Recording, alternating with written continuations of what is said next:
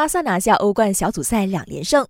在欧冠小组赛第二轮，巴萨凭借小登贝莱打破僵局，在补时阶段，梅西主罚点球破门，二比零完胜祖云杜斯，领跑追组。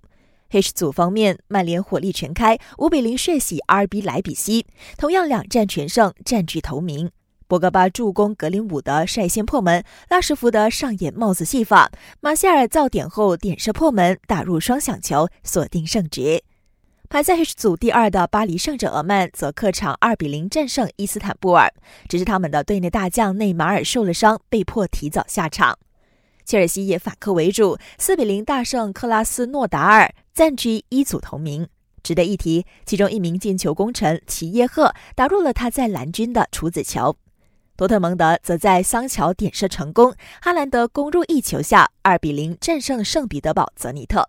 想要观看更多更精彩的体坛动态，尽在 Astro。